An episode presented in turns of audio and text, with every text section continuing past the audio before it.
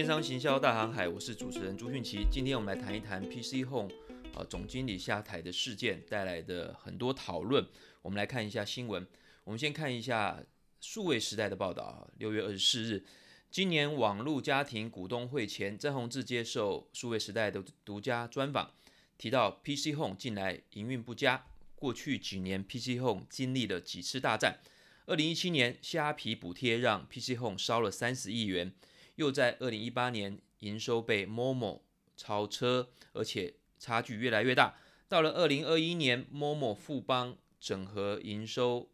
合并营收达到八百八十四亿元，是 PC Home 四百八十五亿元的两倍。詹宏志在专访时提到：“我有责任，公司的市值股价没有回到一个地步，我是不会退休的。”他说：“如今自己依然每天工作十二到十四个小时。”无论如何都要打，打不赢就会转，转了就会有新的空间。这个是数位时代的报道。那另外一则报道，我们看一下商业周刊。曾经电商龙头 PC Home，如今怎么了？二十二年前，PC Home 是第一家台湾上市柜电商公司，现在它的市值剩 Momo 的五 percent。更令人掉下巴的是，身为电商前锋，PC Home 既然去年哦，二零二一年才有技术长这个职位。疫情让网购大爆发，PC Home 不但没有吃到红利，去年获利还下滑。今年第一季电商本业营收更缴出二十二年首度负成长，每天开门赚不到两万。张宏志宣誓，再不改善，自己的薪水就归零，执行长也砍半。而执行长这个时候，蔡凯文马上闪辞，到底事情从哪边开始出错？商周呢就在这一期呢做了整个专题报道哈，封面故事啊，来讨论啊 PGH 到底发生了什么事情。所以呢，我们今天就来谈一谈，呃，从我的观点，那这个记者呢也有几位记者跟我讨论相关的议题哦。这段时间可以说是非常的这个热闹哦。呃，我们就来讨想一想哦，就是台湾的电商是不是？过媒体分析的观点好像就变成了一个三国志的状态哈，就是 PC Home、Momo 还有虾皮啊。那很早之前雅虎也做得不错了，那不过慢慢的雅虎就已经没有人在讨论它了，就变到这三家了：PC Home、Momo 跟虾皮。那 PC Home 这几年的业绩往下掉，很多都是被归咎成二零一七年的虾皮的补贴大战。那很奇怪的是，既然是三个竞争。补贴大战为什么没有打击到 Momo 呢？虾皮为什么没有打击到 Momo？那 PC Home 在疫情的时候物流过慢哦，那二十四小时被大家有一些人来笑称哦，就已经变成两百四十小时了。呃，那反而呢，Momo 的速度是蛮快的哦。那这边又讨论了 Momo 跟 PC Home 的物流，怎么又不讨论虾皮呢？我想要说的是，这三个在竞争，为什么好像都是 Momo 被打下来了？为什么？PC Home 啊，PC Home 被打下来了，讲错了哈，啊，Momo 都是 PC Home 被甩下来了哈，甩甩到落后了，反而是 Momo 跟虾皮好像持续成长，到底是什么样的一个状况？那我们就来看看网友的意见了哈，网友意见其实都蛮血淋淋、蛮真实的哈，比媒体的报道啊，我觉得速度更快哈，更写实。我们来看前面的几个，我刚念的两个新闻。乡民呢？哈，网友是怎么反应的？我们先看数位时代讲到詹宏志说到他有责任哈，如果市值股价没有回到一个地步，他是不会退休的，每天工作十二到十四小时哦。那网友是怎么说的？哦，PG Home 的这个界面不解决，要怎么拼呐？啊，那送货速度实在是不如 Momo，Momo 是比较好的。好，那还有网友说，你们没有发现吗？没有回稳，业绩没有回稳的原因就是詹宏志不退休啊，啊，那还有一个另外一个乡民说，IT 部门先换人啊，老掉牙的页面设计赶快改一改吧，啊，还有人说太好啦，其他电商表示，这边这个意思应该是说詹先生不退休对其他电商来讲是件好事吧，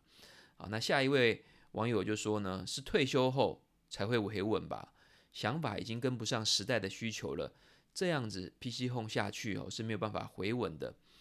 啊。那另外一位说，回稳前不退休，这就是问题的所在。那也有人说呢，上面的东西都比较贵，没有优势，谁会在啊？没有优势怎么会想要在上面买呢？当然也有说好的啦哈，PC Home 好的就是到货速度哈，那现在变成了二十四小，现在呢就是变得慢很多了哈，所以营收就不会好看了。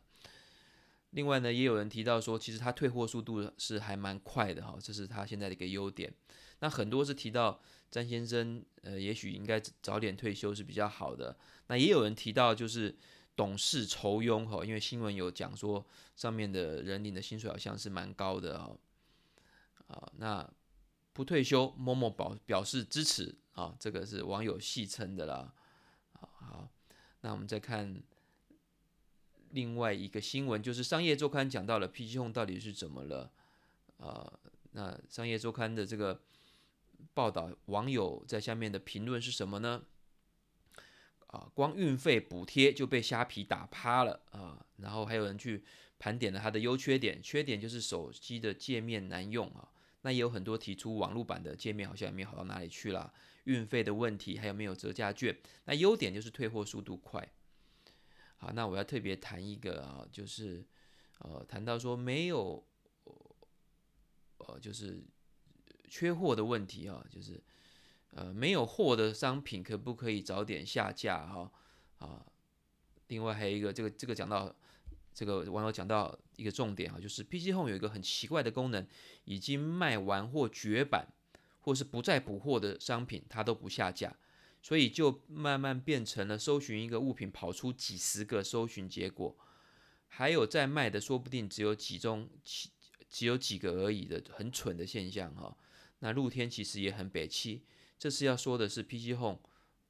那他就不想再多提了哈。其实从我自己个人买的这个经验也是，从一个消费者的观点，其实真的是很难搜索哈。常常我们花了很多时间找出来的东西是没有货的。你这样子不是在浪费大家的时间吗？啊，把大家的流量引导进去了，却找不到他想要的商品，难道不觉得反而消费者会很火吗？哈，难道我们就会笨到呃不会去其他地方买吗？哈，像这些东西都是网友很很长时间的一个批评指教哈。那还有，其实我呃也看到非常多关于供应商哈，就是价格呃就是其实利润是越来越低哈，价格被。呃，提供就是价格是非常没有竞争力的，供应商觉得自己好像没有价格的主控权哈，卖越多其实是赔越多，相关的这些负面的意见其实是很多的。那我们再看商周这期就在讨论 PC Home 面临的经营困境，以及他想要透过金融方面的呃相关的一些改变，譬如说线上的支付啊，还有呃 Buy Now Pay Later。还有其他相关的这些投资，是不是能够带出他的新局呢？还是呃有什么样的障碍讨论呢？然后最后再讨论到，还是这已经是组织管理的问题啊？啊，这个就是我们今天来讨论的相关议题。到底 Momo 还有整个台湾的电商，是不是它的竞争力是不如过去的呢？那我把啊记者朋友来询问我的问题，我们讨论的议题呢，我把它整理了一下，我们来啊在这边跟大家聊一聊。那我们就讨论一个问题，就是说，PC Home 这么多年来到底发生了什么事哦？那这一点其实我们非常不解的哦。呃，其实，在网络上有非常非常多负面的这个声音哈。这这几年来啊，其实很多年了，至少至少有五六年了吧哈。其实不只是关于 PC Home 啦啊，有很多人是讨论说，台湾的电商好像发展的状况是不好的，是非常落后的，特别是从大陆。就是这些台商了哈，在大陆使用过电商的人，或是对于这个亚马逊熟悉的人哈，大家都有这相关的这个想法啊。那大家不要骂我哈，不要出征我哈。我们今天是讲讲实话。那过去几年我们在谈这些事情的时候，在网络上谈的时候，就会有很多呃乡乡民会跑出来说：“哎，你们那个台湾便利商店到处都有啦，我们不需要这个支付宝啦，我们也不需要这个，不需要那个。台湾电商好得很啊哈，就是我们靠。”便利商店就 OK 了，但是这几年来呢，这种声音其实是比较少了，比较真实的来面对啊、这个台湾电商发展的这个状况啊。那我们也很高兴看到这样子的一个现象，就是呃，不管怎么样，会到来的还是会来嘛，哈。虽然来的是比较晚了，现在啊，P G Home 这些事情感觉好像才爆发哦。其实呃呃，我们也想不通哦，所以我们跟记者朋友讨论说，我们也搞不清楚为什么会有这样子的一个状况。明明这个经营的困境，供应商跟消费者的反应，这么多年来就已经在网络上、在 Facebook 上已经有非常多的讨论。难道大家不知道状况吗？啊，经营团队不知道状况吗？啊啊，所以讨论的结果是我们，哦，或是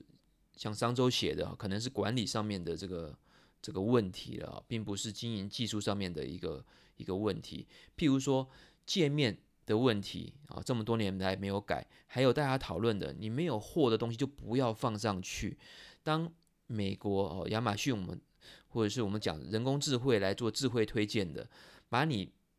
自己都不想都不知道该买什么样的东西，它能够帮你找到你想要的推荐给你，以及用人工智慧来处理这件事情的时候。为什么有很多的网站连没有货的东西都还要放上去，来浪费大家的时间呢？啊，所以记者朋友讨论的这个问题，提出的问题就是为什么这么多年来没有改？啊，其实没有人知道的哈。那第二个就讨论说，现在的这个转型策略是正确的方向吗？哈，比如说，呃，这这几年启动的转型后，以电商服务为核心，拓展到这个线上支付、行动支付、线上保险。BNPL Buy Now Pay Later，还有先享又后付啊的这第三方金流啊，FinTech 这些发展啊，我自己是觉得这个转型好像并不是现在最核心的问题吧啊。那网友抱怨的这些问题才是最根本的啊，因为 PC Home 应该是以做电商零售起家嘛，那消费者网友要继续做他的会员，能够持续的来巩固这些流量。应该是能够满足他们的需求为优先，那其他这些都是呃锦上添花的哈，所以我不认为做这些支付支付的这些改变呢，就能够巩固它的这个流量哈，应该去去审视跟某某的竞争跟虾皮的竞争。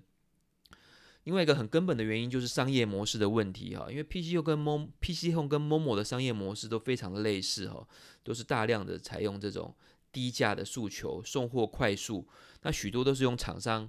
寄售的 B to C 模式。那大家晓得这样子的商业模式，最后呢就只有一强会留下来哈，因为呃大家呃只会选价格最低、送货速度最快的这个厂商，然后跟他购买，没有什么样的忠诚度的哦，就像是篮球比赛，赢的只会有一个，而。如果我们去看这个其他各国，譬如说中国、美国、日本，还有东南亚各国，或是欧洲的几个国家，哈，其实他们电商的龙头都会留下 B to B 啊，B to C 跟 B C to C 两个各一个留下来啊。譬如说很多都是亚马逊加上 eBay，那亚马逊就是 B to C 模式，那中国大陆就是京东嘛，那中国大陆留下来的 C to C 模式是淘宝、天猫嘛，哈，这种开放平台。所以你会发现，世界各国基本上都是这个模式，就是 B to C 模式，只会留下一个亚马逊，或是京东，或是东南亚的 Lazada。那如果说你要这个，呃，前面 B to C 模式，大家想要的就是服务一条龙嘛，还有效率嘛。那如果你要产品多元化，或是更低的价格，就是淘宝、虾皮，或者是天猫的这种 C to C 的模式，就是开放平台的模式。世界各国都是这样子啊，就是消费者想要的就是两种，一个就是效率型的 B to C，或者是多元性的 C to C 模式。那你这样子来看台湾的话，那 B to C 的代表就是 Momo 咯，因为 Momo 已经遥遥领先了嘛。那另外一个 C to C 模式就是虾皮咯，啊，所以这两个呢，我们预测会持续的领先，变成 PC Home 如果没有办法跟某某竞争，那被淘汰似乎就是一个。那个定律了哈，从世界各国看的这个定律了，所以我们我认为呢，PC Home 如果想要站稳脚步，应该是把它的零售上面是不是走出一个差异化，不要再跟某某直接做竞争。那差异化的方式呢，就有很多了哈。那另外一个我们要讨论的议题，就是记者朋友提出，是不是有国外的厂商和国内外的电商，它的转型的。这个方式呢，是值得 PG Home 来参考的，不管是成功或失败。其实我觉得也不用讨论什么转型的问题，因为所谓的电商龙头，他们的发展过程就是不断的革命，不断的革自己的命，不断的创新，不断的走在最前面的呃这个案例哈。如果不这么做，那你就是马上被淘汰哈。所以没有所谓的转型跟不转型的问题。你去看亚马逊，你去看京东，你去看淘宝，啊，其实他们都是不断的、不断的推出新的服务啊。那我们来看哈，啊，比如说淘宝当年，淘宝当年发展起来的时候，其实就是大陆最大的是 eBay 了哈，那个叫易趣网。他为了要跟 eBay 做竞争呢，他做了很多在地化跟差异化的改变啊。譬如说，他有推出阿里旺旺，还有在线消费者保护跟金流的支付宝啊。那阿里旺旺就好像我们现在的一个即时通讯系统啊，有点像这个 Line 啊。啊，在二零零三年的时候，在所有淘宝上面，淘宝上所有开店的消费者跟供应商都要有一个线上即时通讯系统，就是阿里旺旺。另外还一定要开通支付宝。现在呢，他又开通了。呃，就是像蚂蚁金服哈，就是菜鸟物流啊、天猫啊、直播啊，还有阿里云云端服务，像它这些一路上的研发创新，其实都是建立在什么基础之上？它完全都是为了要去满足它的零售交易服务，还有它现在做的这个呃，比如说呃优酷土豆啊、优高德地图啊。做了很多娱乐的这些投资，其实都是为了延续零售商在上面如何打广告，如何让买卖能够持续优化，所以完全是建立在它的基础之上，要了延续淘宝的命而存在的。如果你没有好的最根本的呃零售的流量的话，其他做的改革都是多余的，都是没有必要的。亚马逊也是这样子啊。亚马逊做的不错之后，沃尔玛就开始挑战它了。所以亚马逊开始做什么呢？也开始做虚实整合，它并购了全食超市，它也开始做云端，也开始把它的物流系统啊开放给一般的厂商采用啊。它从它的自营式电商也变成做了第三方的平台，它也开始拍电影线上出版，它也做了 Kindle 它的阅读器，还有这个 Alexa 哈智慧语音、智慧音箱。机器人拣货送货、无人机，啊，那像这些一一系列的改变，那不都是为了要维持它的竞争的地位吗？啊，那如果你不熟亚马逊，也不晓得淘宝做了什么，你就看虾皮好了。虾皮在台湾的创新包含了超商取货，啊，它的购物担保、店到店，还有现在开始大量的推动跨境电商，不管是把台湾的厂商带到东南亚。啊，带到拉丁美洲，带到欧洲，或者是把大量的中国的供应商，透过后台的系统整合、物流的整合带到台湾来。那另外，他也提出了很多的教育的资源，哈，你去打这个虾皮大学，你就看到他有多少多少的教育资源来教育这些供应商，希望他们能够持续的成长，一起打拼。另外呢，他的这个 Facebook 的社群也是经营得非常好的。所以结论。电商龙头没有所谓的转型不转型，每天都在做创新，不断的革命。那我们就要思考一下，台湾的电商 PC Home 或者是 Momo，这么多年来做了多少的改变呢？我们再看下一个问题啊，PG Home 呃被人并购的，好像看到了就是除了前面的虾皮补贴的问题，就是最近疫情来的送货速度过慢的问题哈。那记者朋友都要讨论说，是因为大仓小仓的问题吗？啊，是不是因为 Momo 它的仓比较小，比较多个卫星仓，所以它就比较没有这个延误送货的问题？那我们怎么看这个问题呢？那大家来思考一下哈，你从消费者的这个观点，如果你你去买东西，你通常不会只买一个商品或两个商品嘛？啊，为了节省这个运费，你可能会买五个、六个、七个、八个、九个、十个。但是如果这个货品其中一个不能出货，它就不能。如果你为了要等的话，哈，这个为了节省运费，这个送货可能就会延误了。他就在这个地方等啊。其实我觉得这个缺货问题才是最严重的问题啊。所以物流慢呢是有两个原因，第一个是缺货的订单没有办法满足，第二个才是没有缺货啊，货都有，只是我的仓储没有效率，系统没有效率，拣货没有办法及时，就是订单卡卡单了哈。那当然，在疫情的时候，这个突然爆了十倍、二十倍的订单量，是有可能是因为系统没有办法负荷。不过，我觉得会从二十四小时变到两百四十小时，应该不只是效率的问题，更重要的是产品缺货的问题。那有没有证据呢？哈，有没有这个线索可以看呢？其实是有的。新闻就有报道啦。我们先看数位时代的这个新闻哈，当时 PC Home 二十四小时一度被网友戏称为 PC Home 两百四十小时，甚至有媒体记者在六月实测下单日用品十天后都没有到货。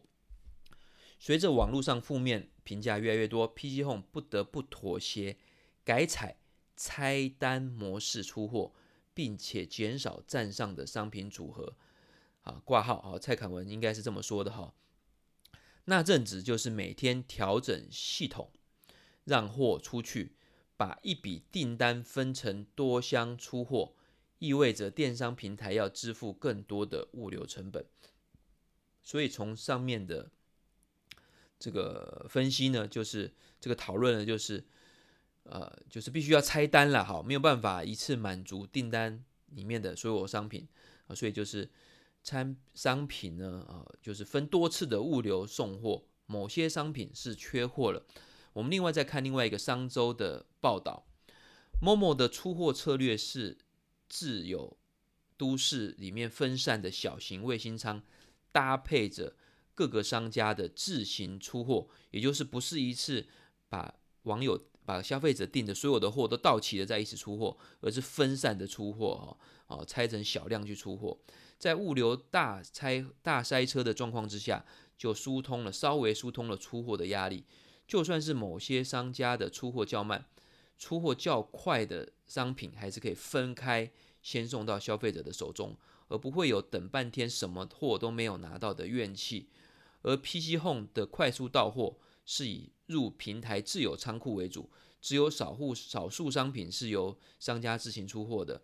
大部分都是要集成一张订单出货。平常时候的速度还不错，可以略胜某某一筹，不用分多次收货，消费者的体验也会比较好。但是，一旦碰到了物流塞车，出货的压力就全部塞在自有仓，只能依需求迫切度安排优先。顺序出货，所以从这两则新闻的报道，我们就可以猜测，很多时候的这个没有办法缺货，是没有办法出货，是因为某些商品缺货的这个问题。那我们这边就要谈到了，呃，就是物流的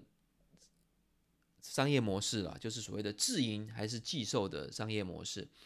啊，比如说亚马逊仓库里面的货啊，就是。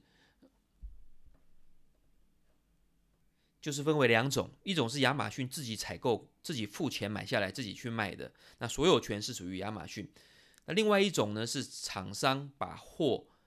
租他的仓库放在这个地方去销售的。那产品的所有权呢，还是厂商，也是以厂商自己的名义去销售。所以消费者在亚马逊的网站上，你就会看到这个商品，你在浏览的时候呢，页面就会告诉你这个商品的供应商是属于亚马逊自己供应的。还是 A、B、C 哈这些供应商去供应的，那销售的主体呢，就是亚马逊或是供应商。当你去问问题的时候，就有很清楚的产品所有权人会来回答你问题，是亚马逊所经手的商品，或是某一个供应商啊，到底有没有库存？有库存才能上架，没有库存就不能上架。那你关于这些客服的问题，快速的回答都是供应商来回答。但是如果你去看台湾的电商的模式哦，很多都是所谓寄售的模式，并不会告诉你供应商是谁。这个时候呢，就会出现一个问题哦，也是我猜测这一次 PC Home、Momo 啊，或者你讲说应该讲说 PC Home 大塞车的一个主要问题。你想想看，这么多的供应商用寄售的模式把商品放在你的仓库去销售，那 PC Home 是销售的主体。但是 PG home 很难去了解这么多商品的细节，所以造成了如果你要问商品的问题的话，系统是没有办法直接在线上立即回答你的这个商品的问题。那在疫情的其中，商品很多都供应不及的时候，厂商就会降低了他愿意把货寄放在仓库，让 PG home 去销售。所以呢，呃，变成了如果有人需要隔离了，啊，仓库停摆了，供应商。的商品现在到处都缺货了哈，因为网络上大量的人都需要去购买商品，那供应商竟然会想，既当然会想说，我的货品要优先供应给利润比较高的，那我如果没有办法顺利的把货供应到啊 PC Home 的仓库，那里面呢就有可能会缺货。那就算我供应过去了，十个货当中只要缺了一两个，那这个订单就没有办法满足，就不能够送出来。所以这一种寄售的模式，在疫情大爆发的时候，到处都是很可很有缺货的机会的时候，你就很难收集好商品的呃完整性，然后一次出货。除非呢，你是商品都是你已经自己买下来了，供应商呢一定要尽快的满足你。就是自营式的电商，商品的库存都属于他自己的，他就有商品比较高的主控权，也会有比较高的效率性。如果呢，这个商品的所有权不是我的，只是跟供应商借的，当大量缺货都造成的时候，供应商自己都缺货的时候，你就很难够很难去苛求，没有办法把货品及时的放到你的仓库来，在你收集好商品，再赶快的寄给消费者。啊，所以这种这种寄售模式呢，先天上就有它的这个缺陷。那虾皮呢，相对就不会有这样子的一个问题，因为虾皮本身是不持有商品，所有上面开放平台上面卖的都是供应商自己去处理它的物流的问题，自己去寄售，自己去做客服。啊，所以这边反映出来的一个问题就是这种寄售模式根本上的一个呃缺陷。好，那我。我们待会再深度的讨论这个商业模式的问题。那另外一个就是网友批评很久的，就是系统界面实在不够智慧化，哈，它没有办法把没有货的商品下架，它也没有办法赶快的计算出来说这个货品你如果现在买的话，我可能要二十天，我可能要十五天，还是在两三天之内能够送到你的手上，就是它没有办法在供应链这个地方仔细的去计算，现在系统是缺货还是快卖完。还是供应商什么时候会补货完成，然后我什么样可以时候可以拣货完，然后送到你手中的这个状况之下，也就是它没有所谓的 AI 的演算法，它没有办法做这个消费消费的这个需求的预估，以及它的物流供应商仓库跟消费者购买之间的整个匹配度的这个问题哈。当然，我觉得这个呃是要花大。资本哈去做整个系统的这个改变，也也就是为什么 PC Home 也许哈，我猜测 PC Home 这么多年来在界面上面，在系统上面没有做大幅度去改变的主要原因了。接下来我要谈一个非常非常重要的问题，但是似乎在台湾的市场上是比较人少人讨论了，就是商业模式的问题啊。电商的商业模式我们可以看，就是我们买东西的这个货品呢、是属于谁的？放在哪里？库存算谁的啊？这就是说，这个资金压力是谁承担的？那谁是销售的主体？我们可以来参考，譬如说 B to C 模式的亚马逊、京东，或者是 C to C 模式的虾皮、淘宝。啊，那我们看，啊，销售者就是供应商哈，淘网上上清楚的显示卖家是谁，客服由卖家完成。那这种模式，比如说。像我们在虾皮买东西，你就看得到供每一个供应商开店的是谁嘛？哈，那在亚马逊，像我刚刚所说的，也是看得出供应商是谁的啊。现在啊，我在香港嘛，哈，那香港最大的这个 HKTV Mall，它的模式呢是有一点类似 PC Home 的，不过在 HKTV Mall 上面，你去买东西上面也是讲说这个商品是由 HKTV Mall 自己经营的啊，我们自己销售的，或者是由其他供应商所销售的，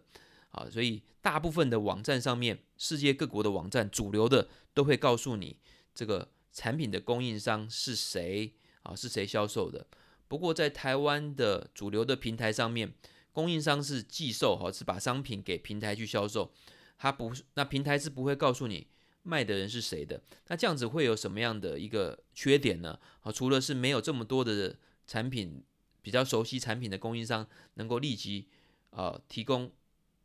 服务线上服务之外呢，另外对供应商而言，其实长久上的经营其实是缺少电商红利的。怎么说呢？如果你是一个卖商品的人，你做电商，我们会说，诶，你有没有开始做电商啊？电商非常非常的重要。如果你只是把你的商品供应给这样的电商平台，消费者根本不知道是跟你买。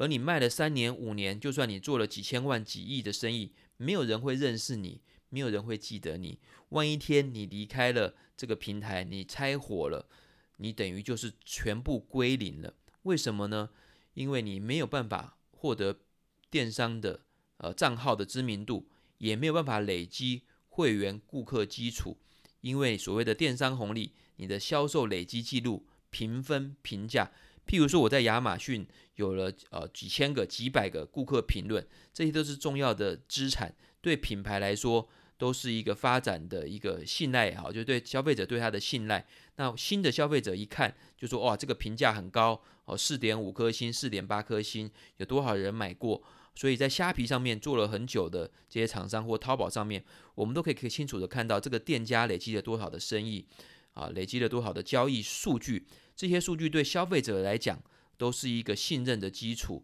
都未来哈都可以让你的接班人哈，企业的接班人去继承的哈。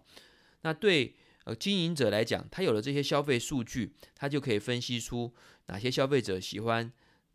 他的什么样的产品，可以用于他的服务。用于产品的研发，也可以作为它的广告的一个这个依据哈，因为它的网络浏览行为哈都可以被记录起来，会分析，可以用作于分析，所以我们才讲说，数据呢才是这个商家最重要的资产，才是未来的石油哈。另外呢，所谓电商红利，就是如果厂商自己在上面有自己的曝光机会，就可以经营自己的团队，而不是交由电商。呃，所谓的这种没有曝光的平台呢，让他们去帮你卖，充其量呢，如果你只是个供货，电商跟你就没有关系哈，你你可你也可以跟人家说你没有在做电商，你只是做供应商而已啊。所以你如果没有经营自己的团队，没有累积你的交易信用、交易的数据的话，其实你就跟你没有什么样的关系哈，你没有踩，没有站上这个风口，那更不要说了哈，这个亚马逊啊、虾皮啊、淘宝。好，他们除了可以让厂商曝光、累积红利、累积累积信用、累积交易数据之外呢，还可以带着他们国际化。哈，譬如说虾皮到东南亚、到欧洲、到拉丁美洲去了。那现在淘宝呢，也带着中国的供应商进攻全世界。哈，那亚马逊也做全球开店，啊，也让厂商呢有他自己的价格主控权。所以，我们这边分析的就是说，台湾电商的商业模式。本身的竞争力如何呢？除了我们今天讨论的 PC Home 之外，那 Momo 是不是也有可能有同样的状况呢？哈，用这样的商业模式有没有它的优点，它的缺点？所以对我来讲，我从一个研究者的角度来说，对于供应商来说，为什么有很多供应商它有负面的声音存在？就是因为透过这样子的寄售的模式，它的电商红利是没有办法存在的。那对消费者来说，哈，那我也是一个消费者哈，我是重度的网络购物者哈，我几乎每个礼拜都有货过来哈，啊，那我们很单纯，我们就是要便宜、服务好、产品多，那交易数据要透明，啊，呃，什么叫透明呢？就是我买东西的时候，我一定会看这个商品的评分，这个商家的评分，还有多少人买过这个商品，以及网友给他的直化、量化的啊这个评分。啊，就是我会看一下网友的评论啊，这个商品好不好啊，服务好不好啊，这个材质好不好啊，会不会容易坏啊？那我有问题的时候，我一定要呃线上客服立刻服务我哈。譬如说我现在大量的都买淘宝嘛，那基本上不管是星期星期六还是星期日，我问问题呢，就算到晚上十二点、一点、两点，通常呢都是一分钟之内就有人会回答我的问题哈。那我如果买货的话啊，在二十四小时之内，二十四小时之内就会。出货，所以对于一个消费者来讲，能够满足消费者的电商平台就要有这些功能。那你再回去思考看看，现在台湾的主流平台除了虾皮之外，有多少的平台可以立即回答你关于商品的细节的问题？有多少的平台可以看得到历史交易数据、产品的评分，还有其他网友给他的评分记录呢？所以不论不论是从供应商而言，这个平台有没有电商的经营的红利？对消费者的而言，有没有符合数位时代消费者的需求？你就很清楚地看出，虾皮在台湾是少数能够满足这样子条件的电商平台啊。所以我们认为呢，这个虾皮是非常有竞争力的。如果还是用这种消费者不喜欢，还有供应商。没有获得红利的商业模式去做的话，这个前途呢，啊，未来的挑战呢，会是越来越大的。那我想要谈的一个结论就是，电商呢跟传统的零售是不同的哈，它天生天然呢就是跨境而且全球定竞争的，它是一种世界杯的竞赛啊啊，所以不要再从一种观点说啊，momo 跟 PC Home 的大战，麻烦你把虾皮还有其他的竞争者一起考虑进去好不好啊？因为台湾有很多人已经在跟淘宝、一六八八、亚马逊、eBay、京东或者是 Shein 哈，最近很红的 Shein 来买服装了。事实上呢，他们本身就是在一起竞争的啊，不要目光呢只看到眼前的这个本土的这两个哈，或者只看到。啊，虾皮这几个哈，其实大家都是在跨国竞争，早就是跨境电商了。不管啊，你如果走不出去，别人会打进来哈，本来就是这样子的。就好像现在没有人在讨论 Google 的本土竞争者是谁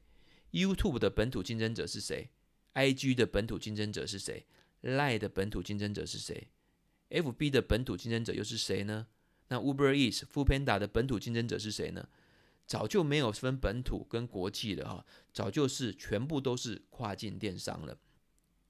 啊，所以我们目光呢不要这么短浅，不要这么短视哈，跟过去是不一样的啊，更要用国际化的格局来看这些事情。所以呢，我们要懂得更多，知道的更多，不要讲到拉扎达你说他们在做什么，我不知道；不要讲到虾皮啊，不要不要讲到说淘宝跟天猫有什么不同，我们也不知道。好，那这样子是没有办法做很深入的分析的。好，那我们呃过去我们在外面上课演讲，很多人都会只关心说，呃，老师你可不可以告诉我，我我的销量不好怎么办？啊，我我 SEO 该怎么做？广告该怎么投放？你不要跟我讲电商平台有什么样的差异，你不要跟我讲淘宝跟虾皮有什么不同，你也不要跟我讲亚马逊跟虾皮有什么不同，你就告诉我广告怎么投放才能够赚到钱。那我就会觉得说，我你要懂这些东西，你才知道去哪里开店啊，你才知道策略该怎么做啊，你要怎么样选品，利润过低怎么办啊？那广告费太贵怎么办？你的竞争者杀价你要怎么办？台湾市场饱和，你要怎么走出去？啊，如果你对于这些基本的概念都不懂的话，我怎么样解释你才你都都会不懂的啊？所以我们刚刚讲了这么多，也许会比较。深一点哈，不过这才是可以让生意可长可久的啊，最根本的基础知识。那另外一个我要谈的就是，呃，包含的台湾的产官学界就要关心说，哇，这个外国的商品哈，透过虾皮哈，这么多跨境卖家直接到台湾的市场啊，那它是不是属于中资，还是属于这个新加坡资本啊？那它是属于什么样的资本卖了这么多的海外商品？这个其实都是表象而已，更重要的是什么？除了国外的商品直接进来哈，美国的、东南亚的商品，或是大陆的商品直接进来之外，更重要的是批发零售业直接进来啊！你想想看，台湾本来很多商品就是直接大陆进来的哈，它就算是不是透过虾皮进来，它也是透过贸易商嘛啊，然后再到台湾的百货公司、台湾的。零售店再到消费者的手上，现在是跨境电商直接取代了这些批发商、贸易商，他们这些没有效率的方式，直接被虾皮或是淘宝的跨境直接就就取代掉了。而这些以前占掉了三十 percent、四十 percent、五十 percent 的批发零售跟进口贸易，这些人被跨境电商取代，而在经营的人不是台湾人，这一个才是最重要被取代掉的。我不晓得大家懂我的意思吗？以前的贸易商可以享受十五趴、二十趴，贸易进来了之后，零售商可以再享受十五趴、二十趴，这加这两个加起来的四十趴、四十五趴，已经被跨境电商而取代了。而这些取代你的人呢，在哪里呢？他可能是在深圳，可能是在杭州啊，在台湾以外的地方，他透过跨境电商平台就提供了数据分析、客户服务、产品上架。美美术设计、物流咨询、物流提供，好，这些软的服务啊，服务的这些取代性才是最严重的。也就是说，大陆的商品、海外的商品的毛利，再加上这些跨境服务的毛利，才是真正的、真正影响的啊最深远的地方。所以你担心你的工作不保。你的薪水没有办法再增加，那赶快加入这种全球分工的模式啊！那外国公司哦，海外公司会进来台湾，你也可以走出去啊！你加入全球供应链，才能够确保你的这个竞争力能够维持，才不会有一天你的工作突然不见了。另外，更重要的是，如果你听懂我们今天所讲的，你才知道为什么长期以来薪水没有办法增加啊、大学生的薪水没有办法呃呃跟上国际的这个水准的根本原因。那你也可以知道，未来你的商品如果要上架到电商去卖的话，哪一个电商平台才是符合你真正的需求？那不只是上架费高低的问题，不只是市场流量的问题，而是长远以来对于一个电商品牌的成长茁壮，什么才是你真正所需要的？好，分享到这，我们下次再见。